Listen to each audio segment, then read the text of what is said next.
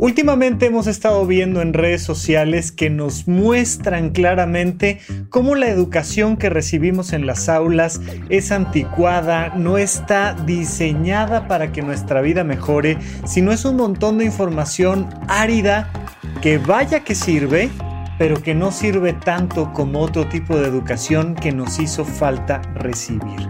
Me mandaron por ahí un mensaje en Instagram, en arroba Rafa Rufus, y me dijeron, oye Rafa, ¿por qué no platicamos un poquito de cuál es esa educación que nos hizo falta recibir? Me pareció muy interesante. Vamos a hacer un recorrido a vuelo de pájaro, nada más para ver más o menos todo eso que no hemos aprendido en nuestra vida. Vamos a platicar el día de hoy de educación, de autonomía, de desarrollo personal y de un montón de cosas más. No te lo pierdas, quédate aquí en supracortical. Supracortical. Supracortical. Supracortical. Con el médico psiquiatra Rafael López. Síguelo en todas las redes como arroba Rafa Rufus. No olviden que Supracortical es parte de Sonoro y que puedes encontrar la página de Sonoro www.sonoromedia.com para escuchar todas las producciones que tiene Sonoro y Supracortical es solo una de ellas. Bienvenidos a Supracortical, yo soy el doctor Rafa López. El día de hoy vamos a platicar sobre la educación, sobre la educación tradicional, pero sobre todo sobre esa educación que realmente deberíamos de recibir y que no hemos recibido. Para empezar, vamos a platicar de la inteligencia. Y por supuesto que mi postura no es ni la única ni necesariamente la mejor, pero es lo que a mí me ayuda a entender para mi vida cotidiana de qué va esto de ser inteligente o no ser inteligente. Vamos a tomar primero el tema de la inteligencia para luego pasar a la educación, a la educación tradicional y a toda esa educación que nos hizo falta, pero partamos de inicio del entendido de que las personas somos seres inteligentes. Ya sé, unos más que otros, o más bien dicho, unos menos que otros. Y todos estamos ahí sintiendo con este síndrome del impostor bien puesto que todos los demás son seres inteligentes menos nosotros. Eso es bastante relativo. En realidad hay un promedio dentro del mundo de la psicología y la psiquiatría. Se habla de este coeficiente intelectual. El coeficiente intelectual no es tan así como la gente se lo imagina. La, gente cree que tenemos esta capacidad de hacer una serie de pruebas y decir, esta persona es así de inteligente y esta es así de inteligente y, y ya. Un, niño que nació con un coeficiente intelectual de 130, pues tendrá 130 toda su vida de coeficiente intelectual. Un niño que nació con 85 de coeficiente intelectual, pues vivirá toda su vida con 85 de coeficiente intelectual. Y no es así, no funciona. En realidad, las pruebas del coeficiente intelectual, que normalmente lo hacen las personas con una licenciatura en psicología, pero especialmente aquellas personas que tienen una maestría en neuropsicología, no un psiquiatra, no un psicólogo clínico, no este, un terapeuta, sino alguien especializado en hacer baterías de pruebas cognitivas, es quien debería de hacernos estos niveles de coeficiente intelectual no es algo que le recomendaría a cualquier persona, o sea, no, no es que te esté diciendo yo, ve con una neuropsicóloga y aplícate el coeficiente intelectual y no, no, no, no, no, eso es parte del complemento de una serie de pruebas que nos permiten muchas veces a terapeutas, psicólogos, psiquiatras, em, entrarle al abordaje de ciertos problemas de salud mental, pero, pero vaya, por supuesto que se le ha hecho este tipo de pruebas a personas sanas y que no tiene nada de malo hacerlo en personas completamente sanas y te da al menos un dato curioso para comentar con tus amigos, con tu familia, con tu pareja, con quien sea. Oye, ¿cuánto tienes de coeficiente intelectual? A veces se hace para hacer pruebas vocacionales y una serie de, de curiosidades por ahí.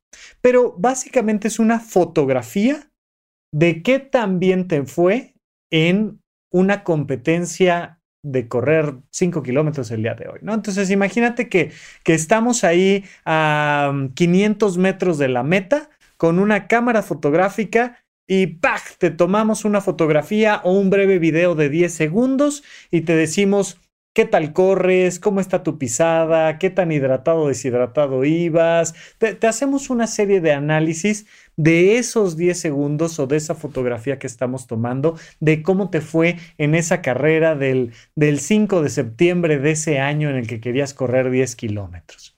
Cuando haces una, una prueba de coeficiente intelectual, tomas a esta persona y le presentas una serie de problemas. Unos problemas serán matemáticos, otros serán visoespaciales, otros problemas serán de, redacción, de lectura, de, temas de lenguaje, otros problemas serán de X, Y o Z. Las baterías de pruebas son muy amplias, eh, particularmente las de coeficiente intelectual tienen una estructura ya previamente determinada, pero pues al final te dicen qué tal te fue ese día en la prueba. Si te hacemos esa misma prueba a los 5 años, pero a los 10, pero a los 15, pero a los 30, pero a los 56, pero a los 84 años, vas a notar que hay una variante y esa variante va a tener que ver con un montón de cosas. Si ese día andabas de buenas, de malas, traías gastritis, no traías gastritis, si ese día te acordaste más fácilmente de las cosas que otras, si dormiste mejor, si no dormiste mejor, si traías un cuadro depresivo, si no traías un cuadro depresivo. Por supuesto que el factor cultural importa.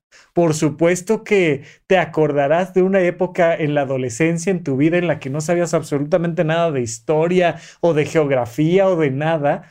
Y luego por el simple hecho de que pues te fuiste de viaje a Puerto Vallarta, pues ya sabes dónde está Puerto Vallarta, o te fuiste de viaje, no sé, a Guatemala, te fuiste de, de viaje a Medellín y entonces pues ya sabes dónde están. ¿Por qué? Pues porque tuviste que hacer el recorrido. De la misma manera, datos históricos, conversaciones que vas teniendo, películas que vas viendo y por supuesto, la educación formal que vas teniendo, pues nos va marcando una diferencia en tus capacidades de resolver un examen como estos. Entonces, pues espera que una persona de mayor nivel socioeconómico, educativo, pues salga mejor en las pruebas a una persona que tiene menos nivel. ¿Eso significa que una persona que no fue a la primaria es tonta? No, significa que es menos capaz de resolver esta prueba específica. Entonces, este coeficiente intelectual tiene un punto 100 que es en la media en la que pues una persona normal debe de estar. Y de ahí vienen estas desviaciones estándar para arriba y para abajo, pero una persona que tiene un coeficiente intelectual de 100 puntos es normal. Conforme vas bajando en esos puntajes, hay un punto de corte donde ya consideras que una persona tiene un déficit cognitivo o un retraso mental o una serie de cosas que dices, oye, esta persona ya no está alcanzando lo normal de ser inteligente. Bueno, pues igual para arriba hay una serie de puntajes hacia arriba donde dices, oye, esta persona ya sobresale en su capacidad para resolver esta prueba. Oye, el hecho de que sea sobresaliente, que tenga 150 puntos de coeficiente intelectual, lo hace una persona capaz, brillante, increíble, amable, lindísima, que le va a ir súper bien en la vida. No. No, de hecho, de hecho, cualquier cosa que se va alejando de la media, pues va haciéndonos pensar en que algo no está del todo bien, tanto hacia abajo como hacia arriba. Entonces, no caigamos en estas ideas. Sin embargo, ahí están las pruebas de coeficiente intelectual que no nos marca ni todos los tipos de inteligencia, ni determina qué tan inteligente es una persona para el resto de su existencia. ¿Qué es la inteligencia? La inteligencia, insisto, podrás filosofar todo lo que quieras y hay cientos de miles de libros que han hecho investigaciones mucho más profundas que la mía sobre la inteligencia, pero la inteligencia para fines prácticos es la capacidad de resolver problemas. Y esto quiero que lo tengamos súper claro. ¿Qué tan inteligente es una computadora? Pues es tan inteligente como su velocidad y su capacidad para resolver problemas aritméticos, por ejemplo. ¿No? ¿Qué tan inteligente es un niño? Bueno, pues es tan inteligente como su capacidad para resolver un problema. Oye, necesita, necesita servirse agua. Bueno, pues eh, dejas al niño en una situación determinada y ves qué tanta capacidad tiene para servirse agua y beber agua, o se la voltea, o sea, ¿qué? o, no lo puede hacer, simplemente no lo puede hacer. Bueno, pues consideramos que la inteligencia es nuestra capacidad para resolver problemas, problemas básicos, problemas biológicos, problemas psicológicos, problemas emocionales, problemas culturales, problemas matemáticos. Siempre que estamos evaluando la inteligencia de alguien, estamos evaluando su capacidad para resolver un problema determinado. ¿Qué es la educación? ay, bueno, pues la educación, hemos caído en la tontería de creer que la educación es la capacidad de memorizar datos. Al menos hasta la fecha, nuestra educación más tradicional está sustentada en memorizar datos más específicos.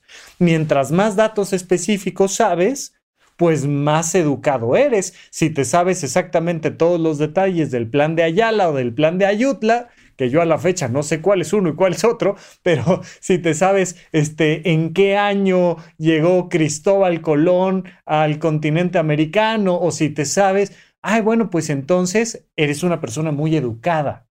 No, eres una persona con mucha memoria, con, con muchos datos almacenados en la memoria, pero eso no tiene que ver con la educación. La educación es otra cosa. De hecho, ah, si nos ponemos un poquito filosóficos, educación significa educare, sacar de dentro. Eh, hay, esta visión griega de que educar es recordar. Educar es, es tener la capacidad de sacar esa información que ya traes dentro de ti. Es sacar de dentro. Bien, no nos vamos a poner tan filosóficos en esta definición el día de hoy aquí en supracortical de qué es educar nos vamos a poner un poquito más prácticos para que podamos entrarle entonces al resto del programa. La educación te la quiero definir hoy y solo para fines del el día de hoy como la posibilidad de transmitir inteligencia. Fíjate en esto, no información, inteligencia. Es tu capacidad de transmitirle a alguien cómo resolver problemas. Te habrás topado ahí en TikTok o en los reels de Instagram o donde quieras. De repente, pues, no sé, cada quien su algoritmo. Ahora sí que caras vemos, algoritmos no sabemos, pero cada quien cómo, cómo te trata el algoritmo en tus redes sociales. Pues a mí frecuentemente me pone algunas cosas de fútbol, soccer. Y no rara vez me pone a un coach, a un profesor de fútbol, soccer, que está entrenando a unas chicas, a unos chicos jugando fútbol. Y les dice, mira, dependiendo de cómo acomodas el cuerpo, es lo siguiente que vas a hacer una vez que recibes la pelota. Y entonces si pones un pie adelante y el otro atrás y estás tres cuartos de tu compañero y te mandan el balón, entonces va a ser mucho más fácil que con tu pie dominante hagas un ligero toque hacia adelante y ya te adelantas al defensa y, ¿no? Y te va platicando cómo resolver un problema. ¿Cuál es el problema? Me están mandando un pase y yo debo de librarme del defensa para acercarme al portero y tratar de anotar. Ese es el problema. Mientras más inteligente deportivamente soy, más capacidad tengo de resolver ese problema. Pero mientras más me educan, más pronto y más fácil puedo resolver ese problema y más lo podemos homogeneizar entre los 20 chavitos o las 20 chavitas que estamos aprendiendo a jugar fútbol. Eso se llama educación. Es la transmisión de cómo resolver un problema. Entonces, oye mami, ¿y este, ¿y cómo se hacía el arroz rojo ahí con el pico de gallo ese que haces tan rico que? Y entonces mamá te dice, ah, bueno, mira, pues es que el arroz y, y te empieza a educar en cómo resolver un problema. Y luego viene la parte donde tú pones el video de YouTube o no sé qué, y vas haciendo el arroz rojo y vas aprendiendo a resolver un problema. ¿Cuál es el problema? El problema es que hay que hacer un arroz rojo. Ese es el problema. ¿Y cuál es la educación? Pues la capacidad que tiene mi papá, mi mamá, mi tío de, darme una recomendación, de transmitirme la información necesaria para resolver el problema de manera más fácil, más práctica. Oye, voy a ir a verte a Nueva York. ¿Cómo le hago para llegar del el aeropuerto a tu departamento? Ah, mira, sales por la puerta y te vas a la puerta 5, ahí va a haber unos taxis, no agarres el taxi, sino que caminas y te van transmitiendo información que te ayuda a resolver problemas. Te van transmitiendo inteligencia. Eso es la verdadera educación. La educación tradicional es meramente la acumulación de datos en la memoria. Eso no sirve de absolutamente nada. Ah, es un decir. Sí sirve de algo, sirve para practicar el uso y almacenamiento de tu memoria, pero eso, eso sirve de muy poco sirve de muy poco y es hasta que sales a la vida real, es hasta que dejas las aulas que te das cuenta de que había otras cosas más importantes que aprender, como por ejemplo educación emocional o como por ejemplo aprender a elegir una vocación o una pareja o si voy a ser papá o no voy a ser papá o hay un montón de cosas más importantes que nos harían seres más inteligentes si tuviéramos una mejor educación. Más allá de sabernos los ríos del mundo y más allá de sabernos las capitales de los países y más allá de memorizar en qué año Colón llegó a América, deberíamos de aprender varios tipos de educación. El primero de ellos, sin duda alguna, educación emocional. Porque a pesar de que nos hemos querido comprar la idea de que los seres humanos somos seres racionales, los seres humanos somos más seres emocionales que racionales.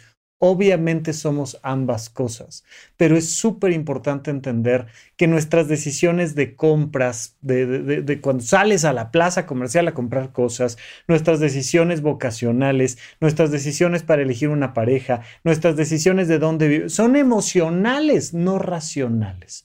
Te súper recomiendo, por cierto, el libro de El corazón es un resorte de Pablo Boullosa, librazazazo, que habla muchísimo de temas de educación, pero que además marca esta pauta de decir, sí, claro que somos seres racionales, pero somos más seres emocionales que racionales.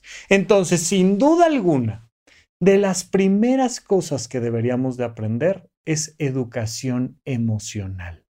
Cuando hablamos de educación emocional, insisto, te lo platiqué en la primera parte del programa, hablamos de resolver problemas desde una perspectiva emocional, si no, no es educación.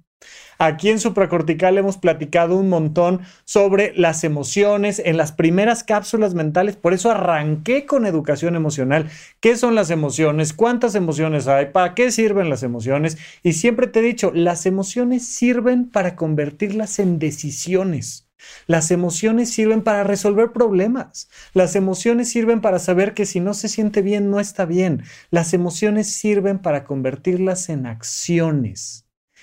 Nada más entender eso ya es un montón de educación emocional porque dejan de ser esa cosa ahí rara que es de, pues sí, a veces me emociono, ¿no? O sí, sí, a veces este, me pongo triste y, pero no entiendo que es el factor fundamental de la calidad de mi vida. Entonces, una de las cosas que no hemos aprendido es educación emocional. Una de las grandes tareas que te dejo desde ya es la educación emocional. Saber uno, que las emociones existen. Dos, ¿qué emociones tengo? Tres, ¿cómo se generan esas emociones? Y cuatro, ¿cómo poder utilizar esas emociones para tomar las mejores decisiones en mi vida? Hay un sinfín, sinfín de contenidos de educación emocional en Internet podcast. Bueno, el mío largo y tendido habla sobre temas de emociones, pero no solo yo, N cantidad de personas y figuras allá afuera te hablan sobre educación emocional. Por favor, edúcate en temas de educación emocional, de, como el libro de Goleman, de la inteligencia emocional. Y vas aprendiendo también del autoconcepto, de la autoestima, de un montón de cosas que tienen que ver con tus emociones, pero que sin duda alguna, un primer factor es este, es decir, ay, mira, tengo emociones y poderle poner un nombre a tu emoción. Me estoy sintiendo preocupada o me estoy sintiendo triste o me estoy sintiendo enojado o me estoy sintiendo ansiosa o me estoy sintiendo lo que sea que te estés sintiendo. Te estás sintiendo de tal manera Y eso vamos a analizarlo. En uno de los episodios de supracortical, de los que están solo en audio, no como este que está ya también en video en YouTube, uno de los episodios antiguos de supracortical se llama diario, ¿no? Llevar un diario, diario emocional. Y entonces les digo, mira, me vas a escribir cuando pase algo importante, ¿qué sucedió? ¿Qué sentiste y por qué? Cuando te digo qué sucedió son meramente hechos. Cuando te digo qué sentiste y por qué implica palabras emocionales. Y luego, ¿qué vas a hacer al respecto? Lo que pienso, lo que siento y lo que hago. Es una estructura básica que deberíamos de aprender desde la más temprana infancia. Algo fundamental en la educación emocional es aprender a tener palabras para describir qué sentí, para describir qué pasó, qué sentí y el elemento importantísimo para tomar decisiones. Entonces, cuando una niña de 7 años está llorando, de 5 años está llorando, te acercas con ella y le dices, mi amor, ¿cómo estás? Es que no, Chabelo en aquellos sketches de aquel tiempo tenía, tenía un cuadro clásico, tenía un gag clásico, donde es que no te entiendo nada, pues es que no te estoy diciendo nada, ¿no? O sea, es, es esta cosa que tratas de platicar con una niña de cinco años y dices, eh, no, no le entiendo, ¿qué, qué pasó? ¿Qué, ¿Qué, mi amor? Y entonces le empiezas a ayudar, le regalas palabras con las cuales esa niña te empieza a decir, es que Fernandito se llevó mi paleta. Ok, se llevó tu paleta.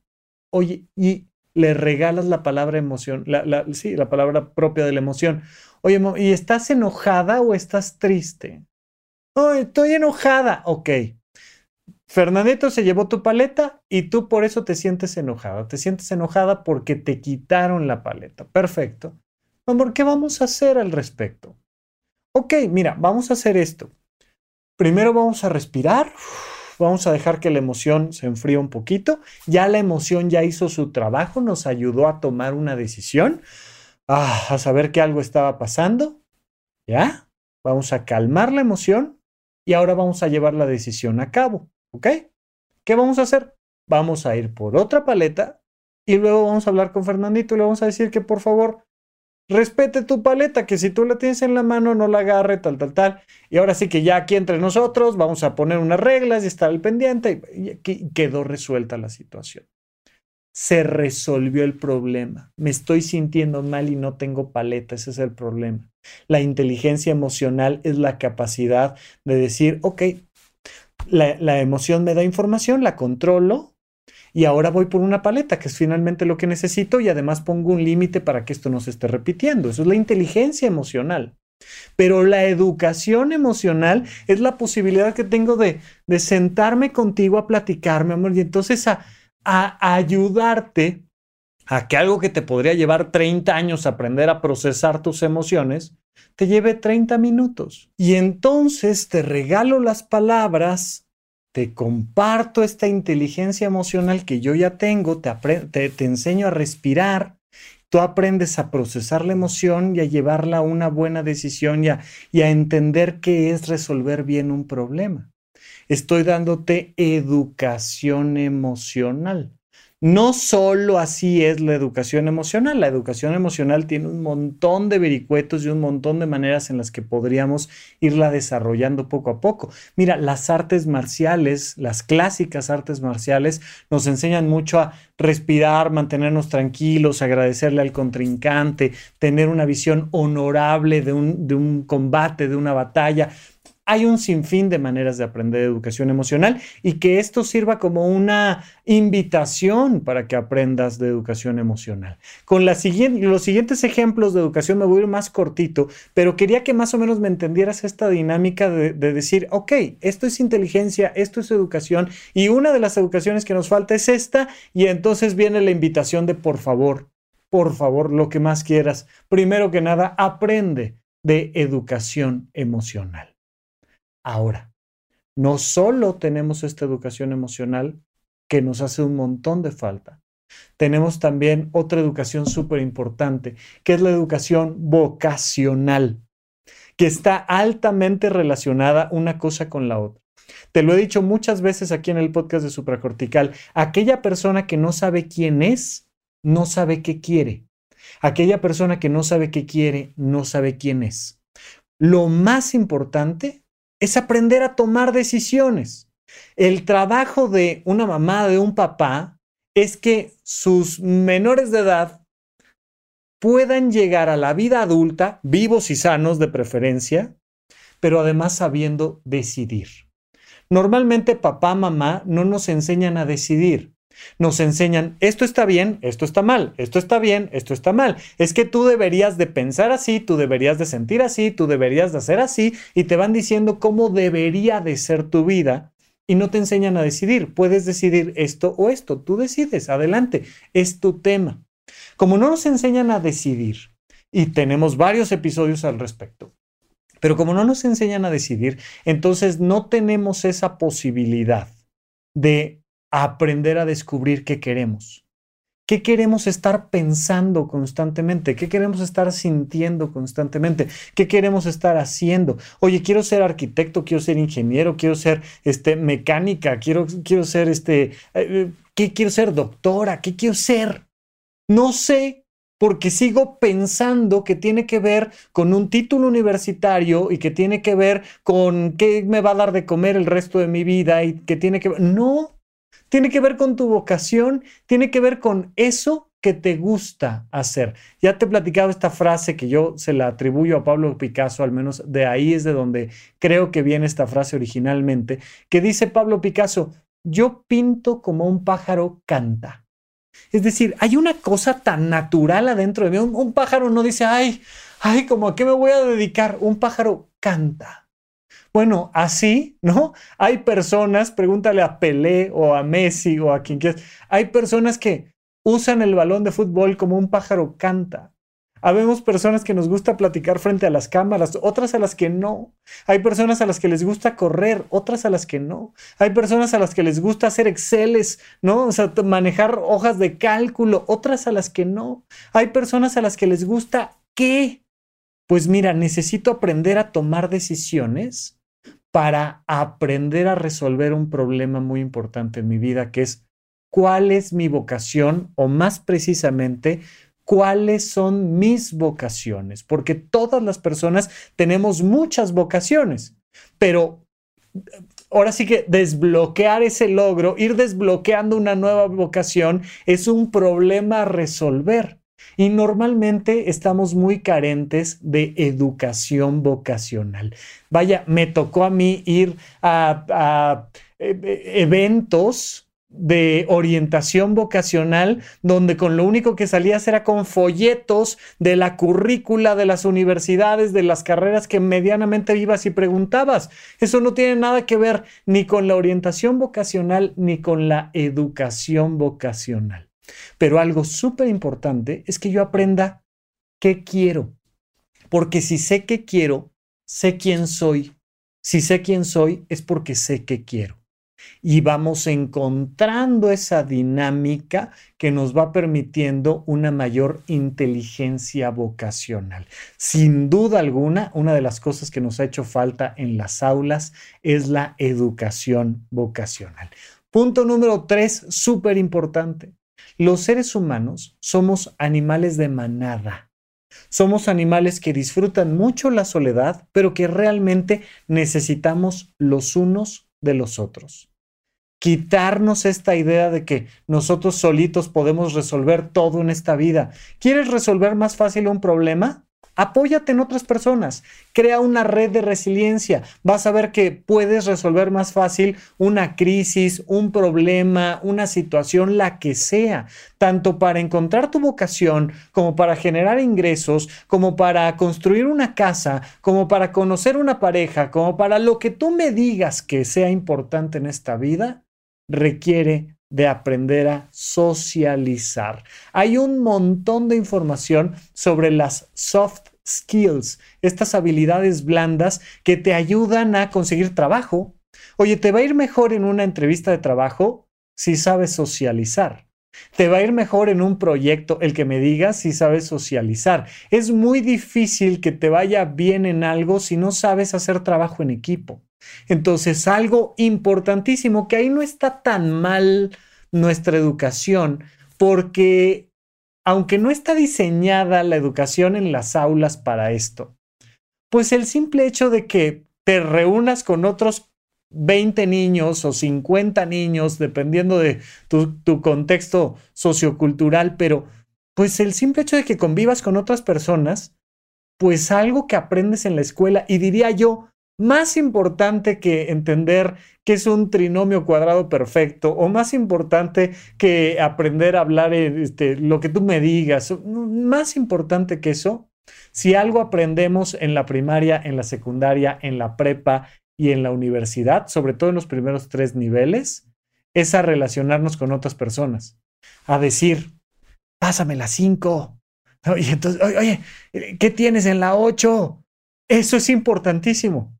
Eso es el clímax de, de, la inteligencia social. No estén copiando. Hombre, parte del juego es que no copien, ¿no? Por supuesto. Pero dentro de este no estén copiando es, oye, oye, oye, ¿qué pusiste en lo del descubrimiento de América? Porque estamos socializando.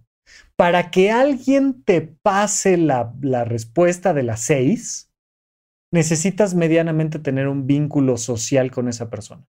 O sea, tú, no le preguntas a un extraño, así, imagínate que llegas a uno de esos exámenes de, de, admisión donde todos ahí somos nuevos los unos para los otros. Cuando yo hice mi examen para medicina en La Salle, pues nos, nos, nos citaron ahí en el campus de Benjamin Franklin y estaba pues, sentado ese día frente a cuatro extraños, rodeado de cuatro extraños. No le, iba no le iba a pasar papelito al de atrás y decirle, oye, me pasas la 8. O sea, no, por supuesto que no. Eso no iba a pasar.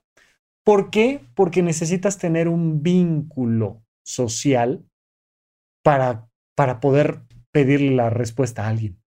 Pero necesitas tener ese vínculo social para jugar al fútbol en el patio del colegio, pero necesitas tener un vínculo social para, para que alguien te preste cinco pesos para el día que no llevaste lunch, pero necesitas, o sea, necesitas crear este vínculo social. Les he recomendado ya varias veces también esta serie que está en Netflix de autistas que están buscando pareja. Se llama Amor en el espectro. Me encanta, pero además ahí te das cuenta de que hay personas, hay una coach que les enseña a tener una cita pues hay un montón de personas que no saben tener una cita porque en la escuela no nos han enseñado cosas tan importantes como tener una cita cómo se habla, cómo te presentas, qué dices, cómo encuentras temas en común, cómo te sales de un silencio incómodo, un montón de cosas que son fundamentales para nuestra vida diaria, como saber tener una cita, saber socializar, saber sonreír, saber platicar de ti. Esta estupidez que le he escuchado decir a un montón de personas de yo al trabajo no vengo a ser amigos, vengo a trabajar. Mm, te estás perdiendo lo mejor del trabajo. Lo mejor del trabajo es hacer amigos, por supuesto. Lo mejor de la vida es hacer amigos, por supuesto. Necesitamos aprender a poner límites, a tener procesos de comunicación, a resolver problemas en común, a generar intimidad compartida, porque solo cuando tenemos esas soft skills, solo cuando tenemos esas habilidades blandas, entonces podemos pasar a elegir bien una pareja ¿Cómo vas a elegir bien una pareja si no sabes socializar? Es que te, van a jalar tus impulsos sexuales, emocionales, eh, económicos, los que quieras. Pero si no has aprendido a socializar, no has aprendido a tener relaciones de pareja sanas. Entonces, otra de las cosas que solemos no saber es cómo tener buenas relaciones de pareja. Es la otra cosa que se les ha olvidado y por favor, nada más fíjate todas las educaciones que ya vamos llevando, te las dejo de super tarea, educación emocional, educación vocacional, educación social, educación para conseguir pareja, son cosas que ahí están en internet y que te recomiendo nunca olvidar. Vamos a un pequeño corte. ¿En dónde, cuándo y para qué escuchas supracortical? Comparte tu experiencia en redes sociales para que más personas conozcan este podcast. Sigue al Dr. Rafa López en todos lados como arroba Rafa Rufus. Sin duda alguna, otra de las educaciones más importantes que nos toca aprender por nuestra cuenta son las finanzas personales. En horizonte1.com encontrarás cómo suscribirte por 380 pesos mexicanos y mensualmente tienes acceso a todo el contenido por esa suscripción. Uno de los cursos que puse ahí, súper importante, son 20 horas de contenido nada más de ese curso. Es educación financiera, aprender finanzas personales. El gran factor diferencial de mi curso es que agrego el elemento emocional. Vamos a platicar de tus finanzas personales desde una perspectiva emocional. Pero por supuesto que vamos a pasar por la generación de ingresos, los gastos, los ahorros, las inversiones, eh, etcétera, etcétera, etcétera. Sin embargo, hay una infinidad de información allá afuera sobre finanzas personales. Y hay una infinidad de personas que carecen de esas buenas finanzas personales. Mira, ya la persona que tiene una fuente de ingresos y además ahorra, bueno, ya está, pero por encima de la mayoría de las personas en el planeta Tierra. La gente no ahorra. La gente no tiene un fondo de ahorro de emergencias. La gente no tiene ahorros para que cosas buenas les pasen en el futuro. Siempre les he dicho, oye, los ahorros no son por si algo malo pasa. Los ahorros son para que algo bueno pase. Nada más hacer ese cambio en el switch mental, bueno, es toda la diferencia de las finanzas. No estamos diciendo, vaya, nada. Simplemente una persona que tiene una fuente de ingresos y ahorra para que cosas buenas pasen, está de verdad muy por encima de la mayoría de las personas en este planeta. Imagínate tú que te avientas seis años de primaria, tres años de secundaria, tres años más de prepa, tres o cuatro años más de licenciatura, luego maestría, doctorado, lo que tú quieras, y sales sin saber manejar tus propias finanzas. Es que no es posible, es que de verdad es una tontería que nuestra educación intramuros no nos enseñe eso.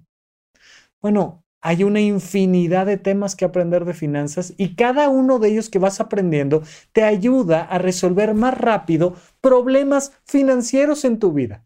Y al tener la capacidad de resolver más rápido problemas financieros, tienes mayor posibilidad de tener la vida que quieres tener. Yo no sé si vas a ser una persona millonaria o no, no sé si vas a ser rico o no, no, no sé si vas a tener yate o no vas a tener yate pero tu vida va a ser mejor definitivamente si tienes buenas finanzas personales. Definitivamente. Eso es algo que por favor tienes que aprender, ya sea en horizonte1.com o ya sea donde tú quieras. Pero tienes que aprender de finanzas personales, por favor. Una persona que no solo tiene una fuente de ingresos, sino que tiene múltiples fuentes de ingresos, va a estar muy por encima de una persona que solo tiene una fuente de ingresos. Pero para tener múltiples fuentes de ingreso tienes que conocer tus vocaciones. Por eso pues los otros cursos que te ofrezco pues tienen que ver con el conocimiento de uno mismo, con todo lo demás que hay que saber antes, porque hay que alinear nuestra vocación a la generación de múltiples fuentes de ingreso y alinear a nuestra realización personal nuestros gastos y alinear al servicio a los demás nuestros, eh, nuestras inversiones. Porque al final cuando tú inviertes, tú le estás dando dinero al mundo para convertirlo en un mundo que tú crees que va a ser mejor que el que tenemos hoy en día. Es todo un tema lo que hay que aprender de finanzas personales. Entonces, por favor, es una cosa que no te van a enseñar en los, en los muros, es una cosa que, que no te van a enseñar en las aulas. No te lo van a enseñar ni siquiera si estudias finanzas. De verdad, te lo digo con esta claridad. Lo que debes de aprender de finanzas personales y especialmente el factor emocional de las finanzas personales, no te lo van a enseñar ni siquiera en la carrera de finanzas. Así es que lo tienes que aprender tú, lo tienes que buscar tú. Otro elemento súper importante que viene alineado a este, fíjate cómo ya alineamos las emociones con la vocación, con las finanzas. Ahora vamos a alinear las finanzas con el tema del marketing, el tema de la mercadotecnia, el tema del emprendimiento y la mercadotecnia. Todas las personas deberían de aprender a emprender. Todas las personas deberían de aprender a venderse. Todas las personas deberían de aprender marketing. ¿Por qué? Bueno, pues porque somos muchos en este planeta. Nada más. Por eso hay que aprender marketing, porque somos muchos en este planeta. ¿A qué me refiero? Mira, si tú vivieras en una comunidad de 100 personas y fueras el único zapatero, no tendrías que aprender marketing. Cuando alguien necesite zapatos va a ir contigo. Punto. Mira, el corte de cabello más barato que me he hecho en esta vida me lo hice cuando estaba en el servicio social, me tocó estar un par de meses en la Sierra Tarahumara con los rarámuris y entonces pues había una persona que cortaba el cabello y yo necesitaba cortarme el cabello, así es que fui con quien cortaba el cabello. No fue mi, mi, mi corte más fashion, no, me costó no me acuerdo si al tipo de cambio, pero 10 o 20 pesos, no más, probablemente 10. Y era, pues, la persona que cortaba el cabello. Pues, pues, oye, es, no, no quedó igual de parejo aquí que acá. No, no, aquí no hacemos cortes parejos, aquí le damos un, un, estilo particular. Esto que en Japón llaman el wabi-sabi. Tiene, tiene más ondita precisamente porque está, e, está no perfecto y entonces tiene un poquito de... ah, ok, pues maravilloso, pues muchísimas gracias y, y ya, vas con la persona que corta el cabello. Pero en una ciudad, en un país como el nuestro, en un mundo tan globalizado como este, necesitas aprender a diferenciarte de otros, ya sea por localización, ya sea por el tipo de servicio que das, ya sea porque hay un diferenciador, ya sea porque sales en YouTube y en Spotify o por lo que tú quieras. Pero, oye, ¿con qué psiquiatra voy a ir? Pues con el que conozco. ¿Y a quién conozco? Pues a Rafa, es que tiene un podcast en supracortical ahí en Spotify. pues, pues, pues eso es lo que hace que ciertas personas quieran venir a consulta conmigo. Pero pues habrá otras que es porque es el director del hospital o porque queda muy cerca de donde estoy o porque lo conocí en, me lo refirió no sé quién. Pero todos tenemos que aprender a vendernos. Aprender a vendernos lleva dos elementos fundamentales. El primero, ser bueno en lo que hacemos. Y el segundo, darnos a conocer. Son los dos elementos fundamentales que yo te diría que tienes que aprender del mundo de la mercadotecnia. Porque de nada te sirve que todo el mundo te conozca si todo el mundo sabe que eres pésimo en lo que haces. Y de nada te sirve ser el mejor si nadie te conoce. Entonces vamos generando un equilibrio entre estas dos fuerzas. No todo el mundo que parece, pareciera que hoy en día todo el mundo tiene un podcast. No todo el mundo necesita tener un podcast. Algunos sí, algunos no. Pero habrá personas que se pueden dar a conocer de otras maneras sin necesidad de tener un podcast un canal de YouTube. ¿Que nos ayudan las redes sociales? Sí, sí nos ayudan las redes sociales. Pero la pregunta es cómo te das a conocer. Cuando tú vas a una entrevista de trabajo para contratarte, tú tienes dos chambas ser bueno en lo que haces y saberle comunicar a tu, a tu posible empleador que eres bueno en lo que haces. De hecho, hay eh, N cantidad de contenido relacionado con cómo armar un currículum y cómo presentar un currículum, porque va a haber 30 currículums iguales. Y de repente si uno de ellos comunica mejor lo que estamos buscando, es más probable que a mí me den el trabajo. Volvemos al tema de las habilidades blandas. Es mucho más probable que me den el trabajo si además tengo esto que mi abuela decía, don de gente, ¿no? Si además tengo ángel, si además he desarrollado mis capacidades sociales, cosa que no me enseñaron en la escuela. Y si además sé cómo venderme, sé demostrar que soy bueno en lo que hago, sé que el otro se interese por eso, pues entonces por supuesto que voy a tener mucha más probabilidad de quedarme con el empleo. No es solo para emprendedores, pero definitivamente le recomiendo a todas las personas que de vez en vez arranquen de cero un proyecto. Oye, vamos a arrancar de cero y vamos a tratar de generar dos mil pesos mensuales vendiendo agujetas o vendiendo este lavado de auto a domicilio, vendiendo productos o servicios de lo que me digas. Pero todos tenemos que aprender un poquito a vendernos. Incluso lo relaciono para tener pareja. ¿Quieres tener una pareja de largo alcance? Tienes que saber de marketing, por favor. No significa que debas de cumplir con los estándares sociales de belleza y tal. Puedes o puedes no. Pero al final cuando tú estás en la búsqueda de una pareja, tú tienes que aprender a venderle dos cosas. Uno, la primera, que eres una buena opción como pareja. La segunda, pues que llegue la información. De nada te sirve ser la mejor opción como pareja si nadie te conoce. Y de nada te sirve que todo el mundo te conozca si no eres muy buena opción para pareja. Entonces vamos trabajando las dos cosas. Tenemos que ir aprendiendo quién somos, qué queremos, sacar lo mejor de nosotros, tener una buena estructura en nuestra calidad de vida, una buena realización personal y ahora vendernos al mundo, ya sea un empleador, ya sea a mis mejores amigos, ya sea una pareja potencial, ya sea con mi familia, ya sea con quien tú me digas. Pero esta es otra de las habilidades que tenemos que aprender, que es el marketing. Es todo el mundo de la mercadotecnia que es este producto es muy bueno y lo quieres. Mira, te doy los tres puntos por los cuales lo quieres y...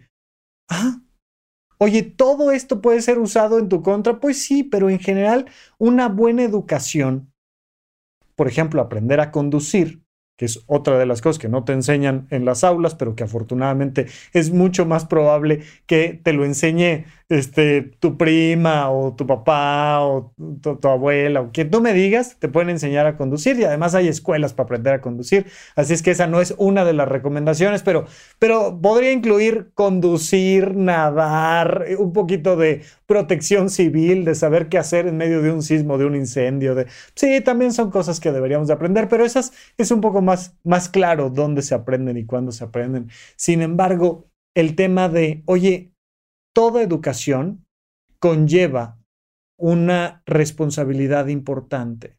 Entonces vamos a tener esta información que vamos a poder utilizar para el mal o para el bien. Ojalá tú la utilices para tu propio bien y para el servicio a los demás. Es súper importante que recordemos que la realización personal en buena medida deviene de darle lo mejor de nosotros a los demás. Pero para poder compartir hay que tener.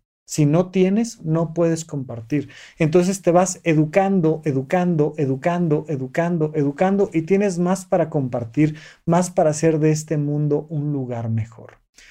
Bien. Último punto, súper importante. Hay que aprender a ser papá, a ser mamá. Hay que aprender si quiero entrarle al tema de la paternidad. Y para aprender, si quiero entrarle al tema de la paternidad, pues entonces debo de aprender antes sobre el tema de nuestra sexualidad. Una de las cosas que ha quedado completamente fuera de las aulas es la educación sexual. Cuando incorporan educación sexual, normalmente lo que incorporan son unas clases muy básicas, muy tontas de anatomía sexual. Y ni siquiera te presentan toda la anatomía sexual. Ya no hables tú de la excitación, ya no hables tú de los límites, de los vínculos, de la orientación sexual, del género, de los encuentros sexuales. No, ya, eso ya queda, bueno, totalmente fuera de lo que podemos entender como educación sexual en las escuelas. Entonces, tenemos que aprender de sexualidad. Tenemos que aprender de este desarrollo de nuestro ser a través de nuestra sexualidad, porque algo que se nos olvida es que somos seres sexuales desde el día uno de la concepción y hasta el último momento de nuestra muerte. Los seres humanos somos seres sexuales y hay un montón de cosas que no sabemos sobre la sexualidad. entre los cursos que tenemos ahí en Horizonte 1 tenemos el de erotismo y castidad y puedes entrar directo a ver el curso de erotismo y castidad. Son otras 20 horas de contenido solo para hablar de educación sexual. Si tú entiendes la educación sexual y entiendes además el mundo de las finanzas y de tu vocación y tienes inteligencia emocional y tienes estas habilidades sociales, entonces va a ser mucho más fácil que tomes la decisión correcta de si quiero tener hijos o no quiero tener hijos pero si no, ¿cómo? Pues es que de verdad que cuando la gente le pregunta, oye, ¿tú quieres tener hijos? Ay, como, que no tienen parámetro alguno para decirte si sí, si no, si qué, cuándo, ni idea. Pues no, Estamos tan carentes de un montón de educaciones importantes que no hemos aprendido de nuestra propia sexualidad y que no hemos aprendido de paternidad. Porque aquí es donde cerramos el ciclo. Hemos estado aprendiendo lo importante que es incorporar nosotros información, que alguien nos eduque a nosotros. Pero cuando te conviertes en papá, en mamá, pues entonces te conviertes en quien educa y ahí cerramos el ciclo, porque ahí nos convertimos ahora nosotros en la persona responsable de educar a otra persona.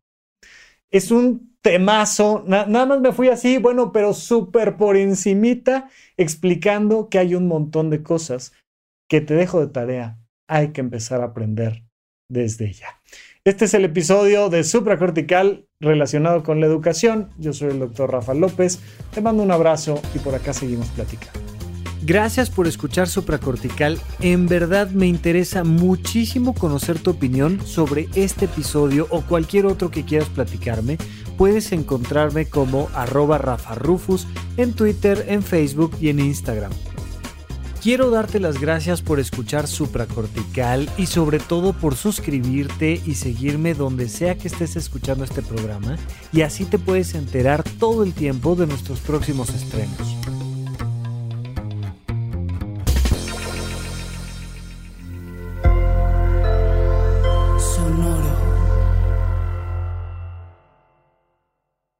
En Sherwin Williams somos tu compa, tu pana, tu socio, pero sobre todo somos tu aliado, con más de 6.000 representantes para atenderte en tu idioma y beneficios para contratistas que encontrarás en aliadopro.com. En Sherwin Williams somos el aliado del PRO.